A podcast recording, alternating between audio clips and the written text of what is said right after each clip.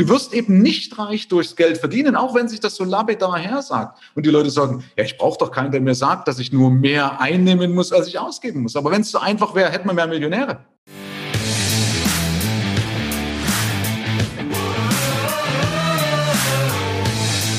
Herzlich willkommen bei dem Podcast Die Sales Couch Exzellenz im Vertrieb mit Tarek Abodela. In diesem Podcast teile ich mit dir meine Learnings aus den letzten 20 Jahren Unternehmertum und knapp 30 Jahren Vertrieb. Herzlich willkommen bei einer weiteren Folge von der Sales Couch. Und ich hatte euch gefragt auf Instagram, was interessiert euch als nächstes Thema brennend? Und da kam eine Frage auf zum Thema finanzielle Freiheit was gibt's da für tolle Tipps und Tricks? Und da habe ich mal gesucht, welchen Money Coach kenne ich, wen davon kenne finde ich überhaupt gut. Und da blieb noch einer übrig und das ist der Michael Serbe und ich freue mich sehr, dass der Michael heute Platz nimmt auf der digitalen Sales Couch. Herzlich willkommen, Michael. Ja, ein herzliches Servus zurück, lieber Tarek. Schön, dass ich dabei sein darf. Ja, schön, dass du dir Zeit genommen hast, Michael. Und Michael, stell dich doch kurz mal vor, dass unsere Zuhörer und Zuhörerinnen wissen, mit wem sie zu tun haben ich versuche einen Schnelldurchlauf zu machen. Ja, als Maulwerker fällt das nicht unbedingt so leicht, aber 51 Jahre, äh, geboren in der ehemaligen DDR, jetzt in Bayern. Ja, also ich bin praktisch zwischen Würzburg und Nürnberg in einem wunderschönen ländlichen Bad Windsheim. Ähm, bin seit 26 Jahren in einem und demselben Beruf, also im Finanzmarkt tätig, habe mich da etabliert ähm, privat, Familienvater, zwei erwachsene Kinder mittlerweile, auch Hundebesitzer, stolzer Hundebesitzer von einem Yorkshire Terrier. Du hast was Größeres als ich, ja, aber macht auch genauso viel Freude, eine schöne Ablenkung. Und eine weitere Ablenkung ist dann auch noch mein Hobby als Pilot. Cool. Ja, danke für die kurze Vorstellung, Michael. Und warum ich dich heute hier eingeladen hat, hat einen Grund. Weil ich finde, du hast so eine ganz unaufgeregte Art, über dieses Thema Geld zu sprechen. Da kennen wir uns auch her. Ich bin nämlich über eines deiner Bücher, der Michael hat nämlich zwei Bücher geschrieben. Ne? Einmal Fuck You Money oder das Fuck You Money Privileg, wie es ordentlich heißt. Mhm. Und da habe ich gedacht, was ist denn das überhaupt, Fuck You Money? Bevor wir das beantworten, ich habe mir beide Bücher von dir Kannst auch kurz zu den beiden noch was sagen? Habe ich mir angehört und da habe ich Kontakt zu dir aufgenommen, weil ich das spannend fand, mit dir in so einem Sparring, in ein Coaching zu gehen zum Thema Finanzen. Weil du hast was gesagt, was mich sehr beeindruckt hat. Du hast gesagt, macht euch nicht so verrückt, macht doch einfach Geschäft. Und dann dachte ich, genau das will ich. Magst du ganz kurz mal so deinen Ansatz, wie du mit Leuten arbeitest, wenn es ums Thema Geld und Finanzen geht, mal vorstellen? Da könnte ich jetzt äh, stundenlang drüber referieren, das auf den Punkt zu bringen. Also schon mal der Punkt ist ja, ähm, wir streben immer danach nach einfachen Lösungen. Ne? Also so wie ich das sage, mach dich nicht verrückt, mach Geld. Da steckt natürlich ein ganz, ganz krasses Konzept dahinter, weil nämlich um was einfach zu machen, äh, musst du nämlich die Leute auch extrem individuell abholen. Ja, klar. Ähm, also das widerstrebt aber den meisten Menschen, weil wir wollen halt in der Regel Gebote haben. Es funktioniert aber eben nicht, weil gerade beim Thema Geld, es gibt kaum Erfahrungswerte. Also wenn du überlegst, die Geldanlagen, die gibt es noch nicht so lange. Also wenn du überlegst, wir können äh, bei allen anderen Gewerken gibt es jahrhundertelange Erfahrung. Beim Thema Geld sind wir als Investoren, gibt es kaum Erfahrung. Ja, also das, mhm. dann hatten der Deutsche angefangen, richtig Vermögen aufzubauen, im Endeffekt erst nach dem Zweiten Weltkrieg. Ja, und das sind noch nicht in, in Zeit gemessen, also geschichtlich betrachtet sind es noch keine, keine großen Erfahrungen, die, wo du zumindest davon ableiten kannst, was reproduzierbar ist. Und da spielt eine extreme Psychologie auch mit rein und so weiter. Weißt du, und das auf einen ganz einfachen Punkt runterzubringen, ja, dass du sagst, okay, äh, wie filter ich diese Überinformationen heute zum Beispiel auch raus? Ja, also die, wir haben uns ja vorhin auch schon drüber unterhalten. Soll ich Kryptos kaufen? Sind Immobilien die bessere Anlage? Machen Aktien Sinn? Wenn ich Aktien kaufe, macht Sinn, die zu hebeln über Optionsscheine? Also du, du kommst ja von Bonsus bis zu Biladus und vergisst auf dem Weg auf jeden Fall eins, nämlich Geld zu verdienen. Das ist genau. So. Du wirst ja so wirklich rausgerissen, weil jeder erzählt dir, darum, darum frage ich auch so ein bisschen provokant, ja. Also der eine erzählt, du musst Immobilien machen, Betongold ist einzig wahre. Der nächste sagt, ach, Betongold, mach Krypto. Wieder andere sagt, nee, nee, nee, das ist mir alles zu komisch. Immobilien heißt ja immobil, weil es ein bisschen träge ist. Mach nur Aktien oder Stillhaltegeschäfte. Es ist ja wirklich anspruchsvoll, wenn man so als Unternehmerin, als Unternehmer hat man auch ein bisschen damit zu tun, seinen eigenen Laden zu führen. Und jeder zerrt so ein bisschen an einem und erklärt einem, und das ist der Königsweg. Gibt's den überhaupt? Du siehst ja ganz viel, Michael. Also den Königsweg, ja, gibt's, weil es eint natürlich alle, alle, es gibt ja immer irgendwo ein Fundament, ja. Mhm. Äh, und das Fundament ist halt, dass ich tatsächlich eine Entscheidung fälle. Also es muss einen Unterschied machen, ob ich Gefallen dran finde, Geld bei mir zu halten oder Geld auszugeben. Ja? Und Menschen, die halt, weil es bringt erstmal Umsatz, sagt er nicht darüber aus, wie es dir geht. Nee. Ja, weil viel Umsatz heißt nicht, dass es dir gut geht. Ja? Kommt nämlich darauf an, was übrig bleibt. Genau, es kommt eben darauf an, was übrig bleibt. Und das, das, was übrig bleibt, das resultiert aus einer Entscheidung heraus. Das heißt, ich muss irgendwann eben mal die Entscheidung haben. Also ich habe ja auch diesen Fehler gemacht, wenn ich das mal kurz einwerfen kann. Ähm, wir sind beide sehr ehrgeizig, verstehst du? Und das, Menschen, die ehrgeizig sind, neigen dazu, manchmal auch so ein bisschen so diesen Overconfidence-Bias zu unterliegen, also sich, sich selbst zu überschätzen. Ja, zu sagen, na ja, äh, ich brauche jetzt gar nicht viel sparen, weil in fünf Jahren verdiene ich das Zehnfache, dann verdiene ich, äh, spare ich dann. Ja, so, ja genau. Das geht eine Zeit lang gut, bis du irgendwo unter Umständen voller Leute gegen die Wand läufst, so wie es bei mir halt war. Ja, oder manche haben wenige äh, kleine Erlebnisse, bis sie die Entscheidung fällen, und manche fällen die Entscheidung halt nie. Ja? Äh, das kann manchmal auch per Glück äh, oder per Zufall auch gut laufen, aber das hat natürlich nichts mit, mit einer erfolgreichen Unternehmerdenke zu tun. Und da hole ich halt im Endeffekt die Leute ab und sage, pass auf, okay, wir schauen mal, ob diese Entscheidungen gefällt werden oder warum für dich diese Entscheidung wichtig ist und dann gebe ich das System an die Hand, wie du auch dahin kommst. Ja, weil Immobilien, Aktien oder diese ganzen Geldanlagen ist doch nur Mittel zum Zweck. Ja? Mhm.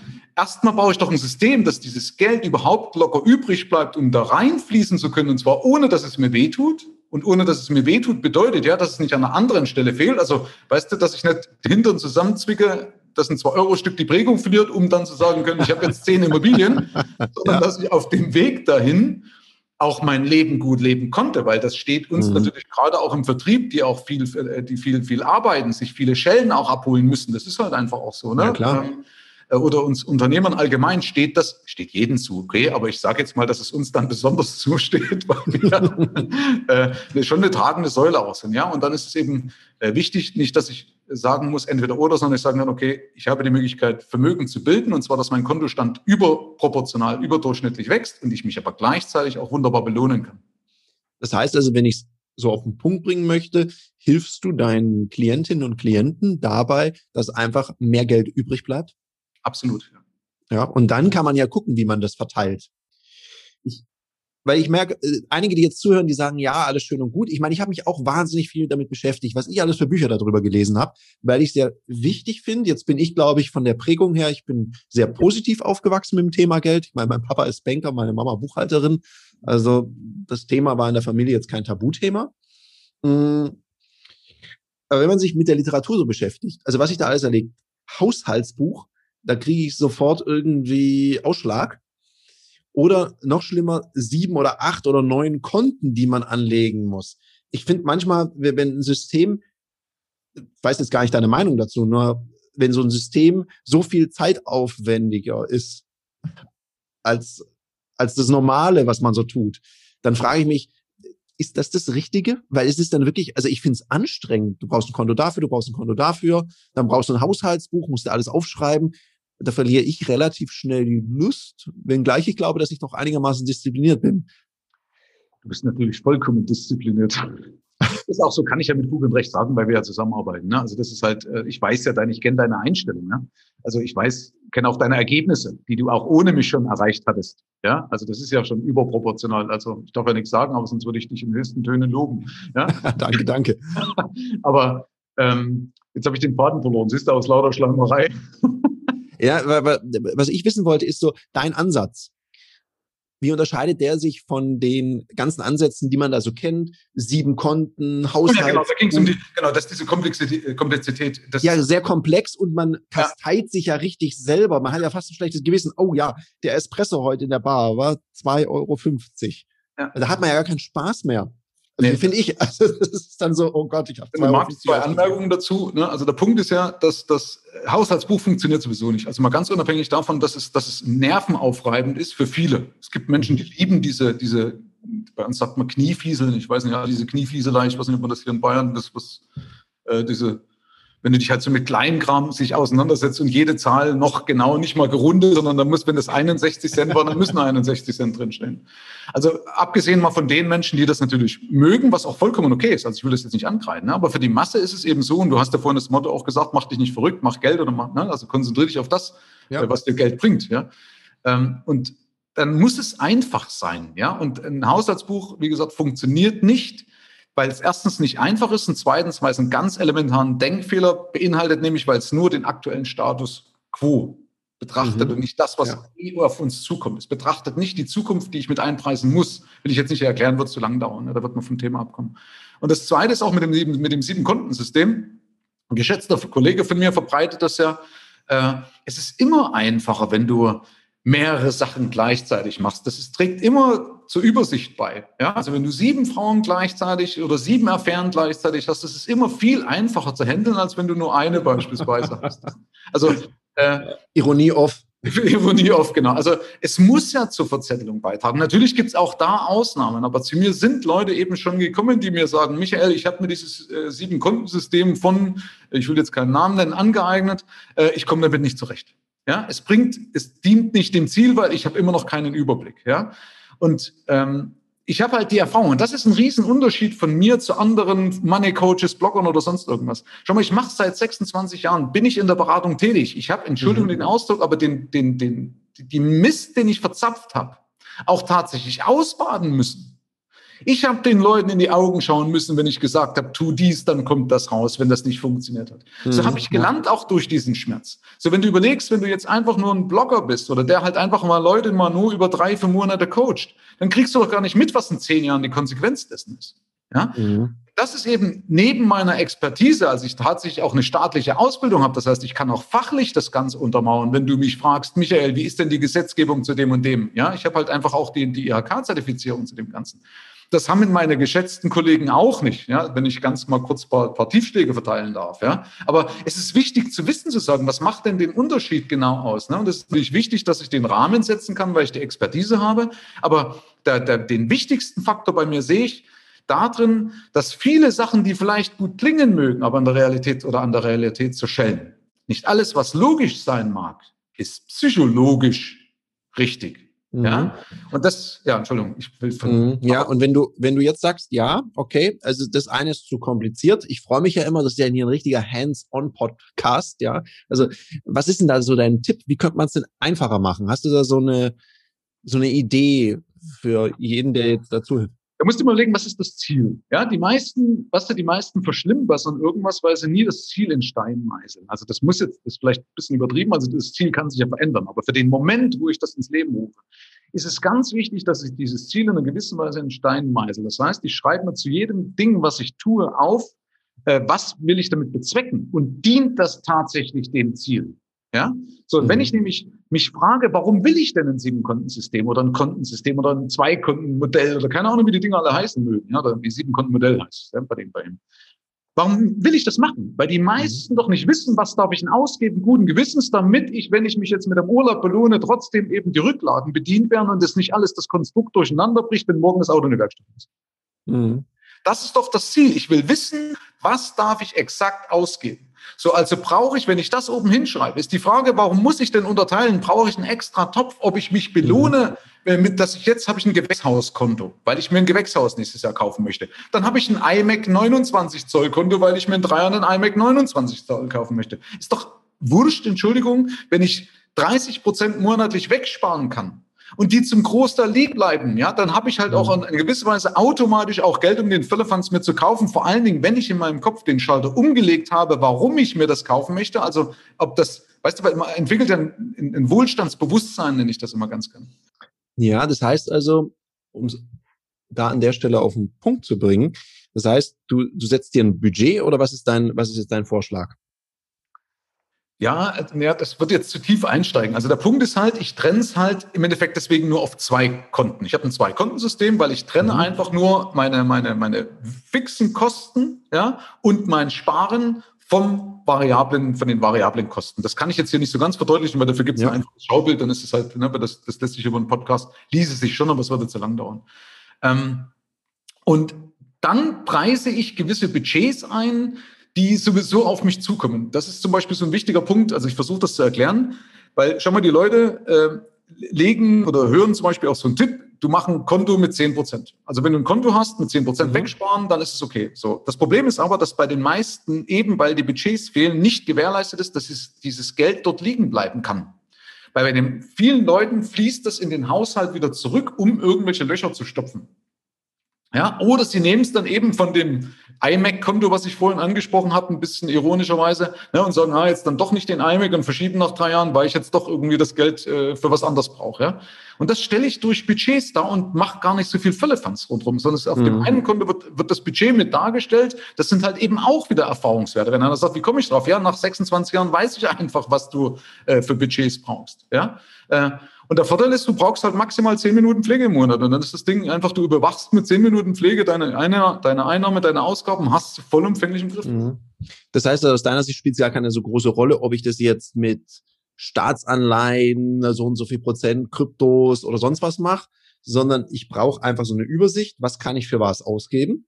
Mhm. Dass ich quasi weiß, oh, jetzt habe ich, was weiß ich, wenn jetzt äh, eine Familie sagt, ich darf nicht mehr als 1500 Euro im Monat für irgendwas ausgeben, also für, für Lebensunterhalt beispielsweise, mhm. dass die einfach wissen, wenn ich da in der Range drin bleibe, ist alles gut.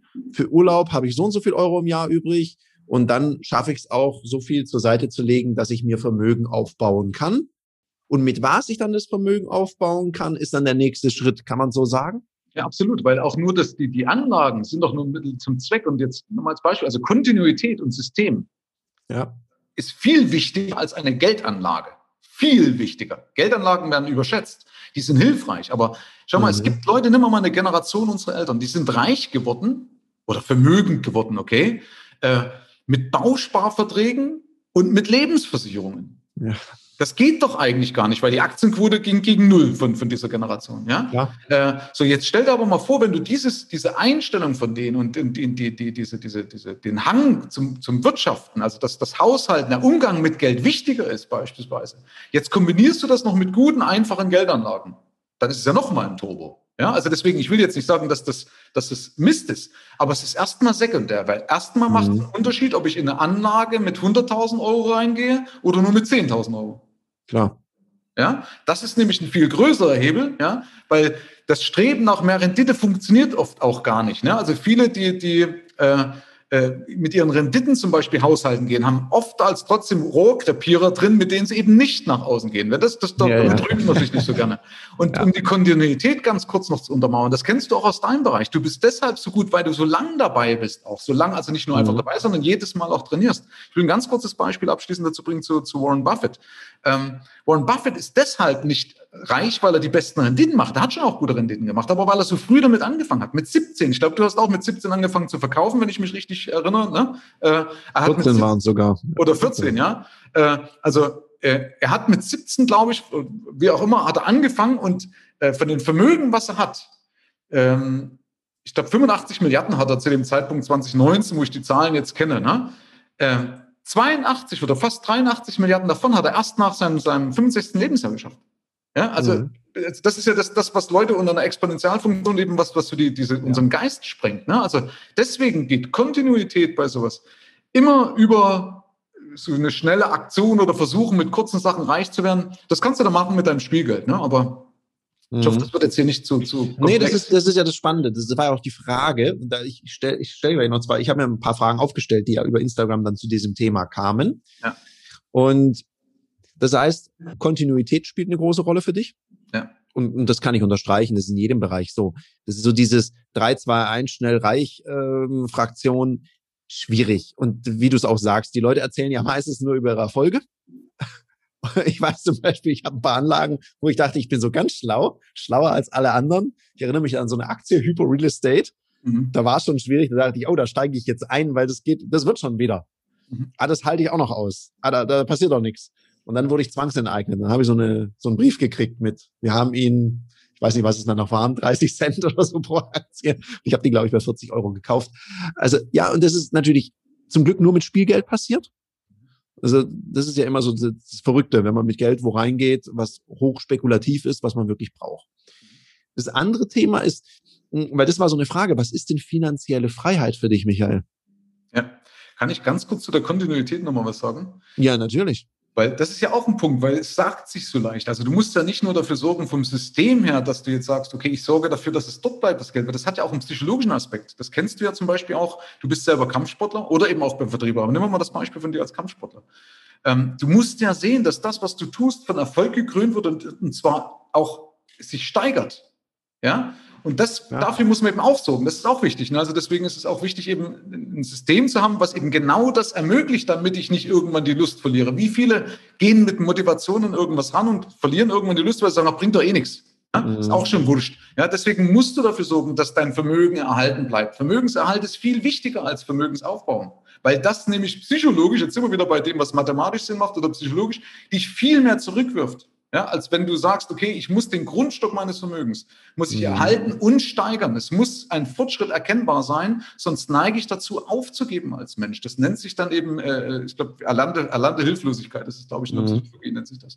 Äh, und deswegen ist es ganz wichtig, eben äh, dafür gibt es immer einen Dagobert Duck-Tag, ne? immer zu spiegeln, sagen, ja, stimmt, ich bin auf Kurs, es wird immer besser, bloß als Beispiel. Okay, und jetzt zu deiner Frage mit, mit ähm, was ist Geld für mich, ne? Na, was ist, was, ist, äh, was ist denn erstmal die finanzielle Freiheit? Weil alle sagen immer, ich bin finanziell frei oder ich will finanziell frei werden, mit 35 will ich finanziell frei sein, mit 12 will ich finanziell frei sein. Also, äh, was ist denn das überhaupt? Was ist denn mit finanzieller Freiheit gemeint? Also jetzt mal vom Fachmann. Was bedeutet das? Also aus meiner Sicht heraus äh, ist es, hat es auf jeden Fall nichts mit einem Geldbetrag zu tun, auch nicht mit einer Umrechnung oder sowas, sondern wie weit du vom Geiste, da würde ich jetzt einen Geist eher nehmen, loslassen kannst, dass du sagst, ich mache mir über Geld keine Gedanken mehr. Also finanzielle Freiheit bedeutet für mich, äh, dass ich mir über Geld keine Gedanken mehr machen muss. So, und jetzt nochmal ganz kurz, warum das dann deswegen mit dem Geldbetrag nichts zu tun hat. Es kann sein, dass Leute, die richtig reich sind, ähm, und die man hundertprozentig als finanziell frei bezeichnen würde, sich aber nicht finanziell frei fühlen, so richtig tief in sich drin, weil sie Angst haben, beispielsweise vielleicht das Geld zu verlieren.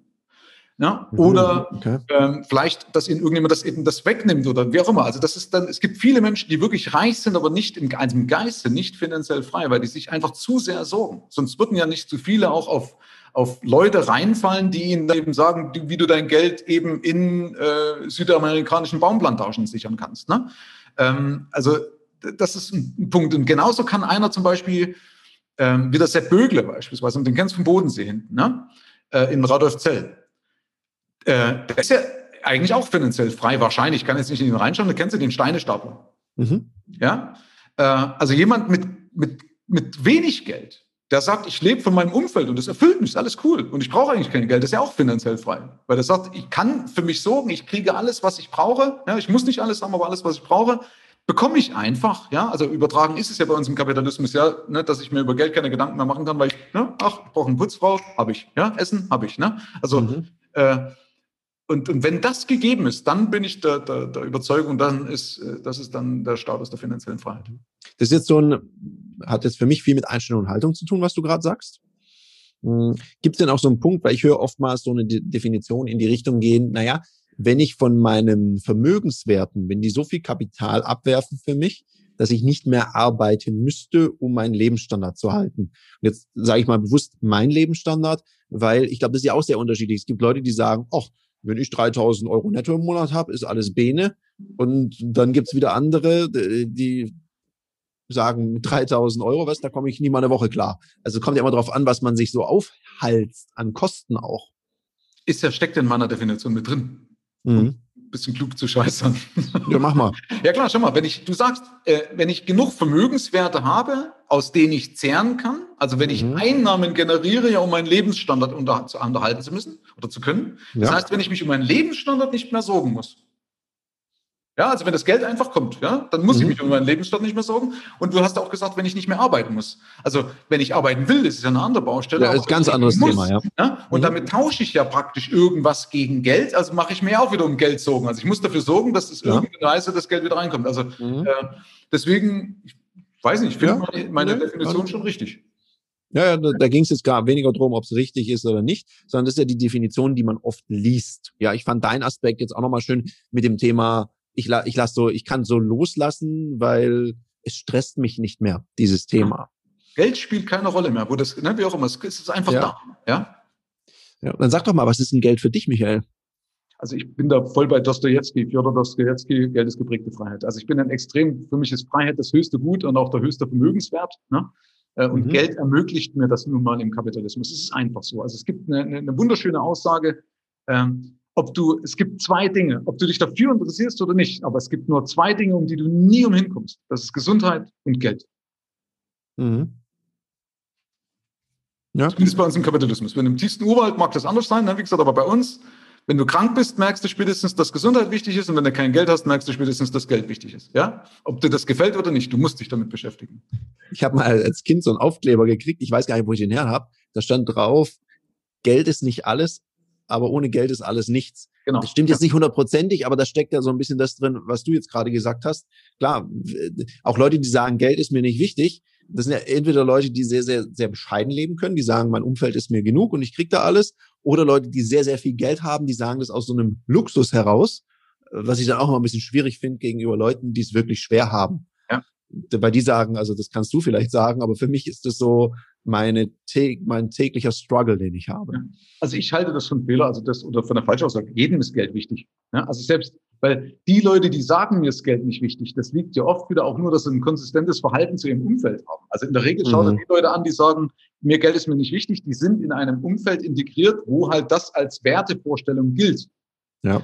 Und aufgrund dessen kommen die nie auf die Idee, nach außen zu kommunizieren, sagt, Geld wäre mir wichtig, weil dann werden sie dort gesteinigt und werden ausgeschlossen. Und das ist ja, wir haben ja das extreme Bedürfnis, dazuzugehören. Ne? Also ist jetzt vielleicht ein bisschen weitführend, aber äh, weil warum sollte mir Geld nicht wichtig sein? Also das ist einfach, es, es, es ermöglicht ja eigentlich alles. Ja, es ist auch total okay, dass jemand sagt, mir ist Geld wichtig. Ich meine, ja. ich gebe ja zig Vertriebsseminare ja. und ganz selten, manchmal provoziere ich es auch so ein bisschen, wenn ich nach den Zielen frage, was wollt ihr denn erreichen? Äh, erstaunlicherweise gibt es ganz wenige Gruppen, die sagen, hey, wir möchten gerne mehr Geld verdienen, weil sie sind oft leistungsorientiert bezahlt, was ein total legitimer Wunsch ist, aber sie trauen sich fast nicht zu artikulieren, weil es gibt ja so diese Sätze über Geld spricht man nicht, das macht man nicht oder das ist so ein bisschen was, was cheesy ist. Mhm. Schade, ja. Ja, das ist wirklich, und ich glaube, da fängt es ja auch schon an, da sind wir auch wieder bei der Einstellung und Haltung dazu.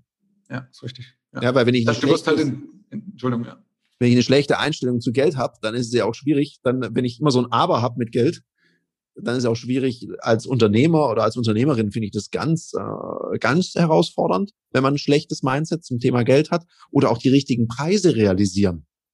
Ich glaube, man hat ja fast die Verantwortung als Unternehmer, richtige Preise zu realisieren, wenn man es ernst meint mit seinen Kunden, sonst gibt es einen morgen ja nicht mehr. Jetzt mal was anderes. Wann trainierst du eigentlich deine Führungs- und Verkaufsfähigkeiten? Jetzt hast du hoffentlich nicht gesagt, immer in meinem Alltag. Das geht nämlich besser, weil Profis trainieren nicht im Wettkampf. Da wird Leistung abgerufen.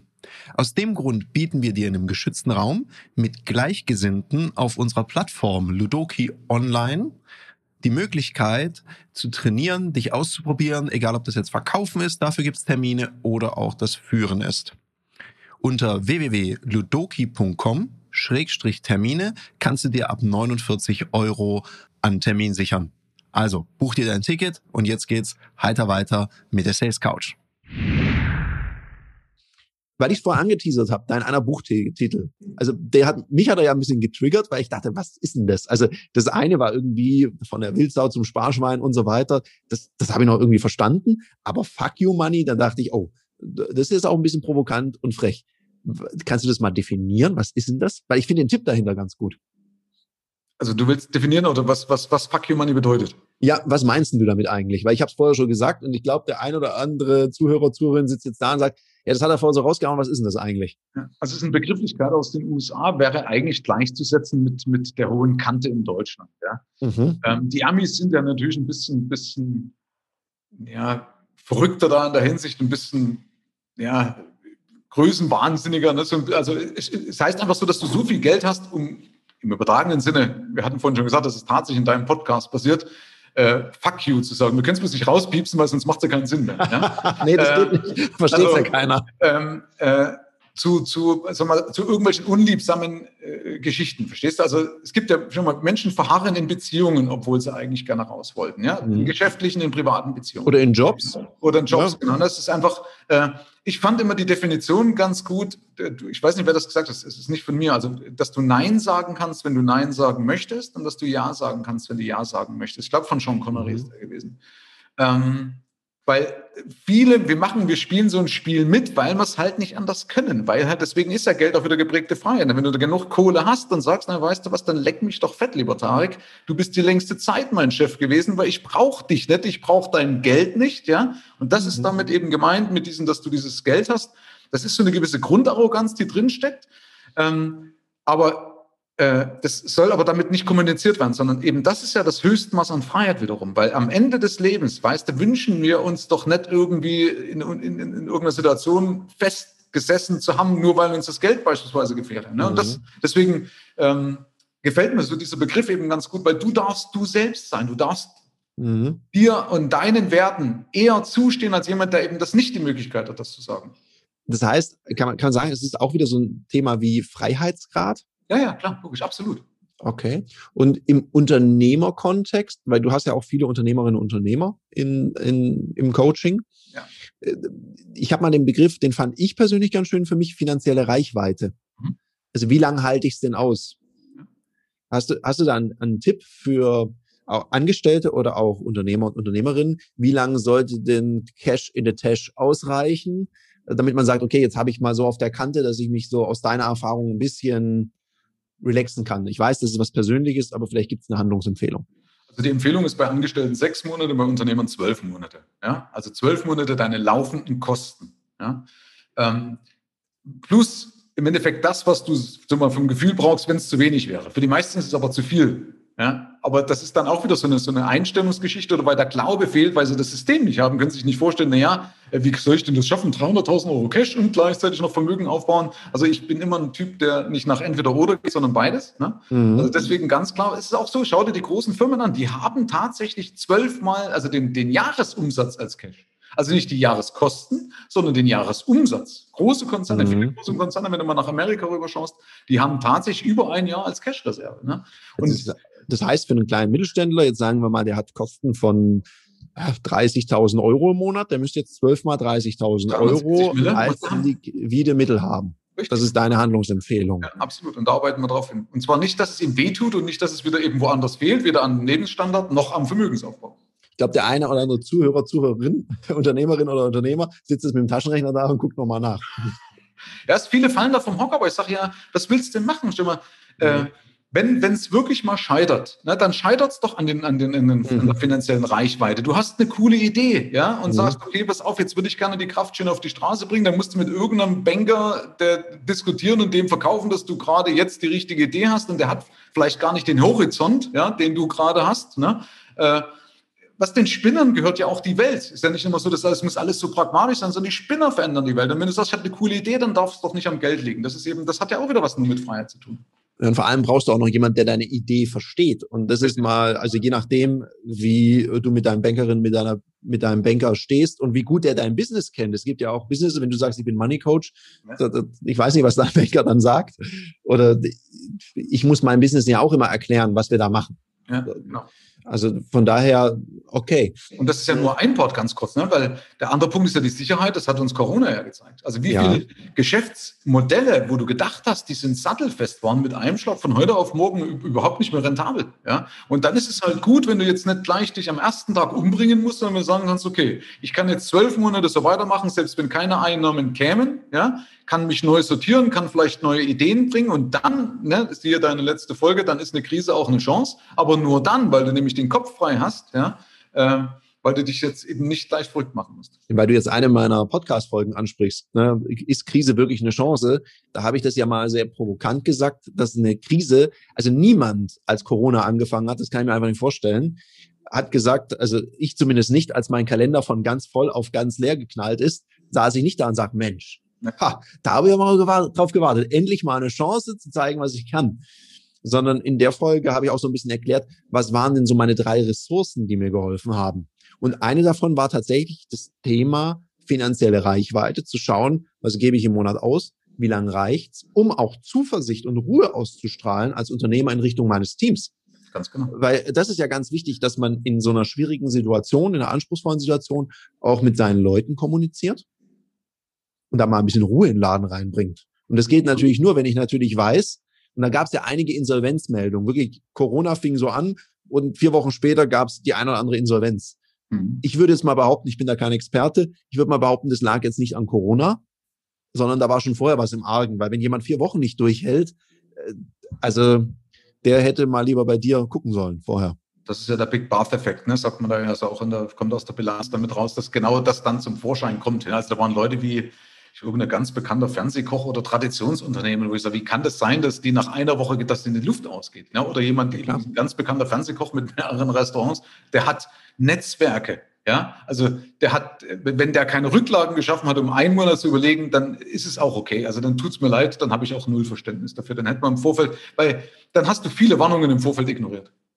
Ja. Hast du denn, kennst du denn so ein paar, Na, natürlich kennst du die, was für eine Frage was sind denn so die häufigsten, die drei häufigsten Fehler, die Unternehmerinnen und Unternehmer oder auch Privatpersonen, wir haben ja auch hier viele Vertriebler, die zuhören, die ein gutes Geld teilweise verdienen, vor allem dann, wenn sie erfolgreich unterwegs sind. Äh, so drei Fehler, die Menschen machen bei ihren Finanzen, so typische. Ja, also der eine Punkt auf jeden Fall ist, dass sie halt ihre Zahlen nicht im Griff haben. Ja, das mhm. ist einfach so. Du musst deine Zahlen kennen und zwar so kennen, dass du auch daraus ableiten kannst. Ja, das merkt man, was meint damit? Also es gibt ja viele, die zum Beispiel, wenn man die Unternehmer nehmen, die kriegen ja ihre BWA, wenn sie es regelmäßig gut kriegen vom Steuerberater, kriegen sie sie ja, im besten Fall monatlich. Aber sie verstehen sie nicht, obwohl es ihre eigenen Zahlen sind. Und selbst mhm. wenn der Steuerberater das erklärt, haben sie es immer noch nicht verstanden. Und dann kommen zum Beispiel solche Aussagen, ja, äh, äh Klaus, ich nehme jetzt mal keinen von uns beiden, weil auf uns keinen von uns beiden trifft zu, aber lieber Klaus, deine Firma läuft gut, du machst super Gewinne. Und der Klaus mhm. fragt sich aber dann, ja, aber wo ist denn der Gewinn? Also auf dem Konto ist er nicht. Ja, so. äh, und, und das führt genau dazu, dass das, weil du selber nicht, nicht, nicht, äh, äh, ähm, oder die, die Zahlen verstehst. Du darfst das, das ist im Endeffekt vielleicht auch Punkt zwei oder gehört mit dazu, nicht, nicht abgeben. Finanzen sind Chefsache. Du musst es selber verstehen oder du musst jemanden suchen, der dir das verständlich beibringt. Das ist bei mir halt zum Beispiel, um eine Kurzwerbung zu machen, der Vermögensliquiditätsplan.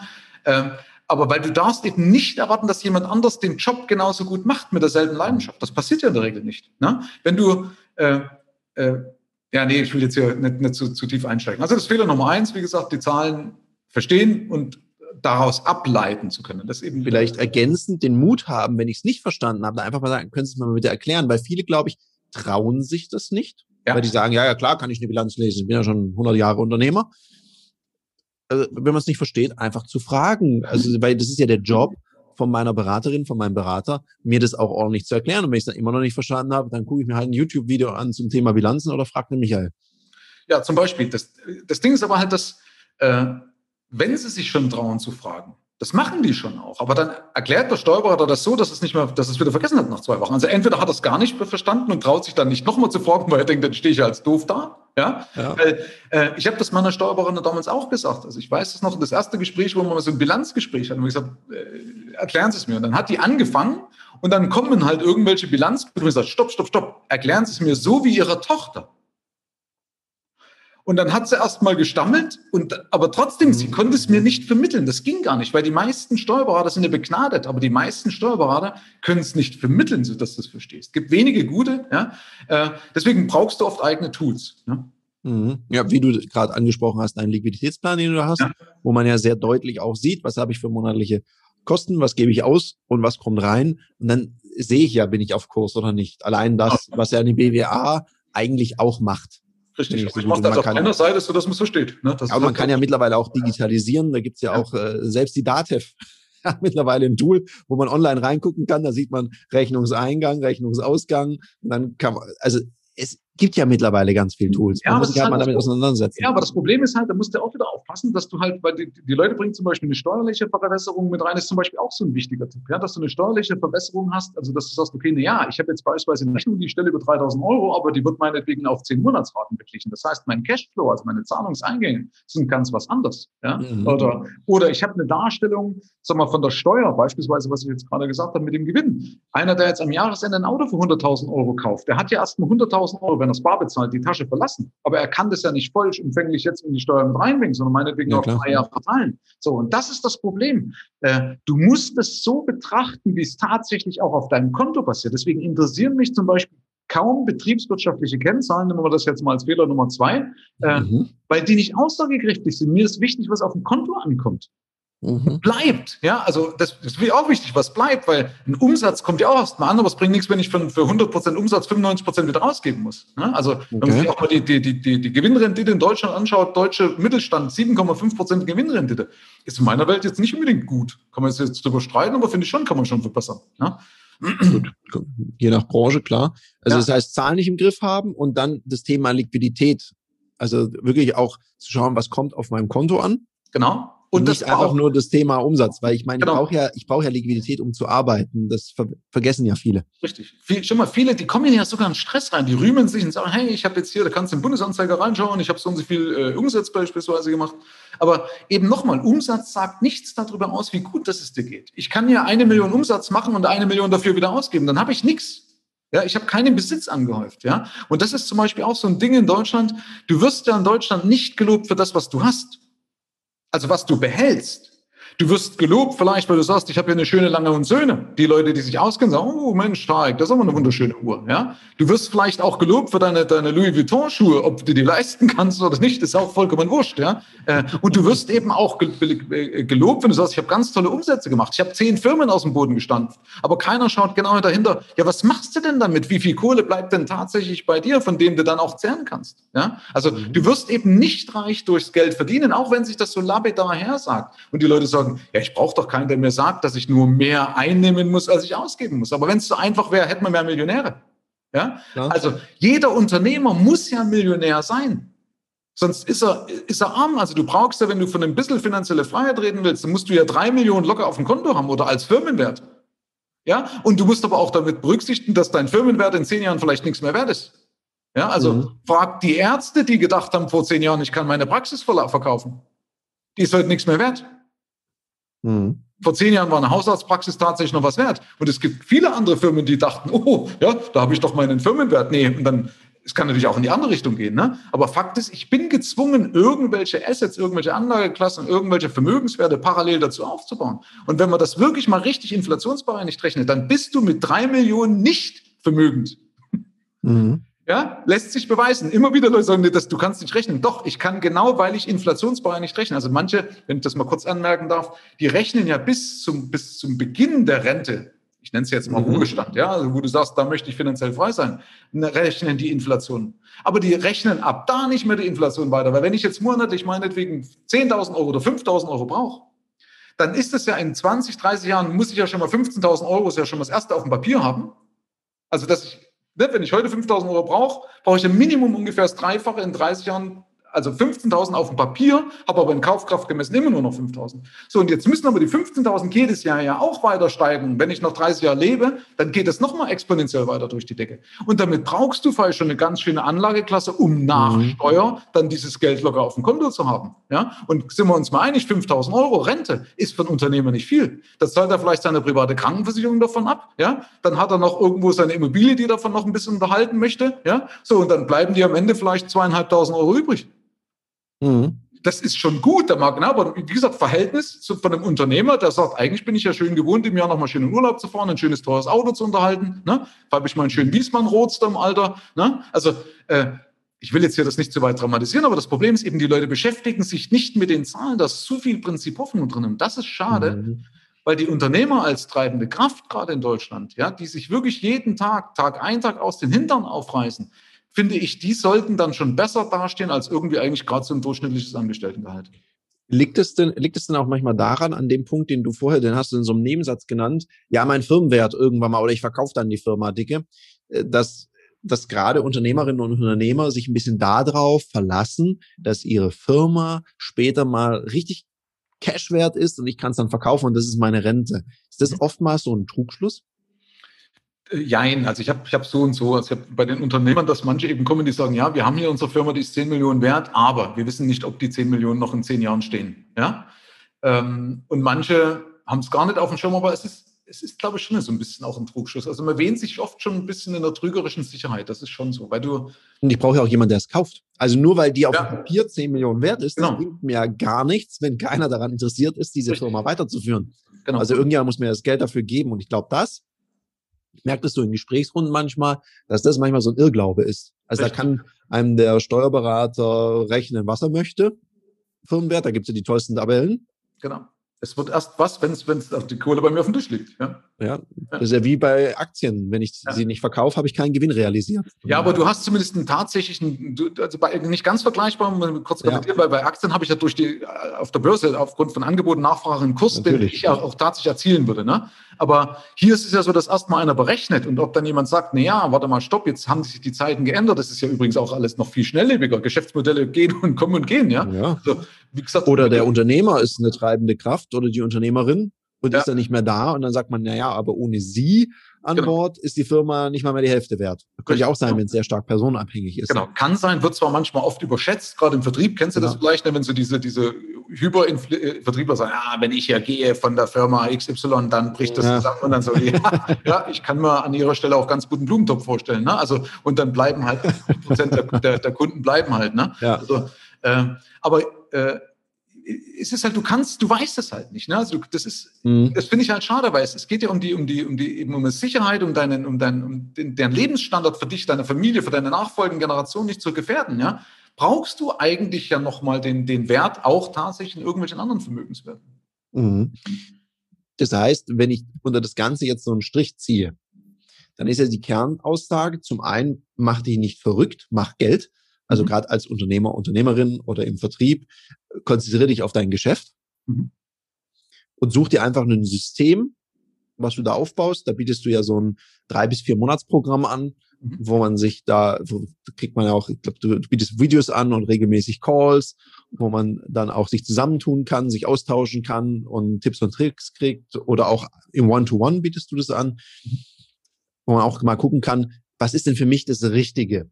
Und die Anlageform, sagst du ja, ist Mittel zum Zweck. Das heißt also, ich baue mir ein System, wo ich mehr Zeit habe fürs Wesentliche, mein Business. Mhm. Und das andere, wenn ich jetzt sage, man automatisiert so ein wenig, ist es dann zu weit gesprungen?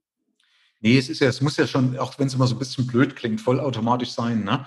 Was natürlich dazugehört, damit es vollautomatisch läuft, muss ich es im Vorfeld halt erstmal richtig einrichten. Ja, also es, mhm. es, es dauert halt mal ist, ist, ist auch überschaubar, ja. Aber wenn ich es einmal eingerichtet habe, dann kann ich es auch laufen lassen. Ne? Also okay. damit ein Flugzeug auf Autopilot, um mal bei meinem Hobby zu sein, ne, auf Autopilot ja. fliegen kann erstmal, muss ich eine, ich brauche eine Pilotenausbildung. Ich brauche ein Flugzeug dazu. Ich muss das so konfigurieren, dass ich auch abheben kann. Ne? Wenn ich dann mal die Reiseflughöhe und alles habe und das Navigation richtig, äh, richtig das Navi ein, richtig eingestellt ist, ja, und das GPS funktioniert, dann kann ich erst auf Autopilot gehen. Also wenn diese Vorbereitung passt, ja, dann ist es auch, auch richtig cool. Ne? Und das ein Punkt ist eben auch, dass viele Unternehmer auch vergessen, wenn ich das nochmal kurz vervollständigen darf, dass das Geschäftsmodell eigentlich der größte, äh, der größere Hebel ist. Ja, also mein Geschäftssinn, nicht mal, sagen wir nicht das Geschäftsmodell, aber mein Geschäftssinn. Mhm. Das heißt, wenn ich mich eben, das bedeutet das ja auch, mach dich nicht verrückt, mach Geld, dass ich mich mehr auf meine Firma konzentriere, damit die mehr Geld abwirft, damit ich mich halt mit Geldanlagen nicht so verrückt machen kann oder muss, damit ich sage, okay, ich komme mit Standardvermögensstrukturen auch zum Ziel, weil ich sowieso nicht weiß. Ja, weil wie gesagt, je längerfristig was läuft, umso mehr schaffst du es als Autonormalverbraucher sowieso nicht, den Markt zu schlagen. Das ist statistisch erwiesen. Das schaffen die klügsten mhm. Köpfe, nur die wenigsten schaffen das. Ja? Und wenn sie es schaffen, dann ist es aufgrund, resultiert es aufgrund eines Fulltime-Jobs. Ne? Also ja. Warren Buffett ist deshalb so gut, weil er den ganzen Tag halt da sitzt und sich mit den Sachen auseinandersetzt. Nicht, weil er sagt, ich habe abends mal NTV einen Bericht von Markus Koch angeschaut. ja. ja, ich glaube, das ist manchmal so die Illusion, dass die Menschen denken, ah, ich beschäftige, ich habe jetzt einen Fulltime-Job und ich beschäftige mich da mal nebenher ein bisschen damit und mache Mörders Renditen. Ja. Ja, es kommt natürlich immer drauf an. Ich meine, eine Rendite sagt ja erstmal auch nicht viel aus. Wenn ich da mit äh, 2000 Euro agiere, dann wird das, egal mit welcher Rendite, wahrscheinlich eher schwierig werden, da was hinzukriegen. Richtig. Man, wem es gefällt, der soll das machen, um Gottes Willen. Ich ja. kenne auch wirklich erfolgreiche Aktieninvestoren, so ist das nicht, aber es sind halt die wenigsten. Ne? Also die Masse, die die versuchen, die zu, zu kopieren, das funktioniert halt nicht. Deswegen sage ich, Mensch, geh doch den sicheren Weg, und der sichere Weg ist, mehr Geld bei mir zu behalten. Ja, weil da bin ich nicht abhängig davon, ob jetzt eine Amazon-Aktie gut oder schlecht steht. Ja, und dann ja. kann ich auch sagen, okay, komme ich auch mit 6% wunderbar zum Ziel. Ne? Wenn ich es natürlich schaffe, auf 8% zu gehen, ohne dass ich jetzt irgendwas riskiere, ist natürlich noch besser. Also das wird jetzt aber zu weit. Ne? Aber deswegen, ne, was wir vorhin gesagt haben, das ist nur die Folge. Das ist nur erstmal das Sekundäre, ne, die Anlage. Cool. Michael, wir beide, wir könnten wahrscheinlich noch ganz, ganz lange uns weiter austauschen. Vielleicht machen wir es so, mach doch mal so ein Shoutout an die Leute, wenn es um Thema Geld geht, ja. Was gibst du uns hier nochmal mit auf die Reise? Ich, ich bin da offen. Ich bin da offen. Ja, wo fängst du an, wo hörst du auf? Also ähm, ich will jetzt kein Fazit bringen, weil das total bescheuert ist, aber such dir Leute, die einfach Ahnung von Geld haben. Das wäre eigentlich meine wichtigste, meine wichtigste Geschichte und verfall nicht in die, in die, in die Falle, dass ich es auch lösen kann. Ja, wie gesagt, deine Hörer sind wahrscheinlich alles Top-Vertriebler, ne? gute Unternehmer oder auf dem Weg, gute Vertriebler und gute Unternehmer zu werden, sonst würden sie deinen Podcast nicht hören, weil ich weiß ja, dass du das sehr, sehr gut machst, auch und dass die Inhalte, die du vermittelst, sehr gut sind. Also wer die anhört und die, die, die anwendet, der bringt dann mehr Kraft auf die Straße, wird mehr Geld verdienen. Und dann such dir einfach Menschen, äh, nicht nur labern, sondern wo du auch ganz genau weißt, die haben Geld. Ja, also nicht die auch nur gut Umsätze machen, sondern die wirklich auch Besitztümer angehäuft haben, die also mhm. also wissen, wie funktioniert der Markt, wie funktioniert die ganze Psychologie um das Thema Geld. Ähm, weil dann wirst du definitiv auch dazu kommen, weil die werden dich inspirieren, du wirst dich davon leiten lassen. Das wäre eigentlich so das Wichtigste. Achte da so ein bisschen drauf auf dein Umfeld dass da Leute drin sind, dass du dich über, über solche Themen austauschst. Ist das so was, das du hören wolltest? Oder? Ja, das ist ein guter Tipp, finde ich. Also der hilft ja auch weiter, also sich nur von Menschen beraten zu lassen, die da sind, wo ich noch hin will. Und das muss jetzt nicht, das muss jetzt nicht so sein, dass man sagt, okay, die sind in allen Bereichen viel erfolgreicher, aber es gibt ja auch Leute mit einem niedrigeren Einkommen, die haben aber gelernt mit ihrem Geld so, weil du sagst es ja so schön, erfolgreich im Vertrieb sein. Ich weiß ja, wie das am Anfang ist als junger Kerle wenn die mhm. ersten dicken Provisionen kommen, dann denkt man, oh, jetzt gehe ich mir einen schicken Anzug kaufen, schickes Auto, schicke Uhren und so weiter. Ja. Und da, das, das ist auch mal, ich finde, das ist auch mal okay. Weil ja manche sich so selber kasteien in, in der Richtung. Ich finde, man darf auch mal einen raushauen. Also gerade um, weil wenn man immer nur, ich glaube, das ist, das ist ähnlich wie bei so einer krassen Diät. Wenn man sich nie was gönnt, und irgendwann mal gibt's, glaube ich, diesen, dass man umkippt und sich nur noch das Süßzeug reinballert und dann ist alles futsch. Das wäre, mhm. glaube ich, auch verkehrt. Aber ich glaube auch mal sich was gönnen dürfen.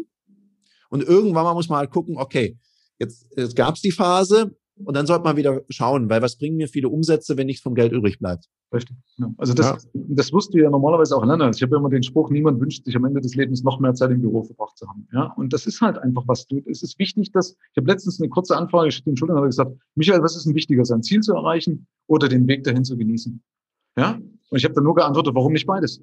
Ja, ja, warum? Ja, genau. Warum ja. immer entweder oder? Ja, Sowohl genau. als auch ist doch auch schön. Genau. Und das ist beim Geld eben auch, dass man sich nicht davon abhängig macht. Ne? Also das Geld ist eine wunderschöne, äh, eigentlich soll das eine wunderschöne Nebensächlichkeit sein. Es ist natürlich, es, es bestimmt uns, ja, aber dass ich mich zumindest mental nicht davon abhängig mache, ja, dass es auch okay ist zu sündigen, wie du das schön gesagt hast, das ist menschlich, das ist vollkommen okay, also das auch alles nicht zu verbissen zu sehen. Und wenn ich da ein System geschaffen habe, was das genau diese Variablen mit beinhaltet, dann ist es auch vollkommen cool. Ja? Und das lernst du eben von Leuten, die Besitz angehäuft haben. Und wenn du mehr kennst, dann kennst du auch verschiedene Wege und dann findest du auch den, der zu dir passt, weil es gibt nicht den Weg, sondern es gibt nur deinen Weg. Cool. In dem Sinne sage ich vielen, vielen Dank, lieber Michael. Gerne. Ich wünsche dir, der du jetzt zugehört hast, dass du dir ab und zu mal eine Investition, ich nenne es mal in Freude gönnen kannst. Wir beide, der Michael und ich, wir sind raus und wünschen dir noch einen umsatzstarken Mittwoch. Das war eine Folge von Die Sales Couch. Danke, dass du hier deine Zeit investiert hast und bekanntlich bringt ja die Investition in dich selbst die beste Rendite. Und eins noch, ganz wichtig, vom Zuschauen ist noch niemand Meister geworden. Also, setz die Erkenntnisse, die du aus diesem Podcast gewonnen hast, für dich persönlich um. Wenn dir der Podcast gefallen hat, dann lass mir eine 5-Sterne-Bewertung da, hinterlass einen Kommentar und vor allem abonniert diesen Kanal, damit du in Zukunft keine Folge mehr verpasst. Und wenn du jetzt das Gefühl haben solltest, dass du jemanden kennst, der diesen Content auch unbedingt erfahren sollte, dann teil den mit ihm, weil Sharing is Caring und in diesem Sinne viel Erfolg beim Umsetzen.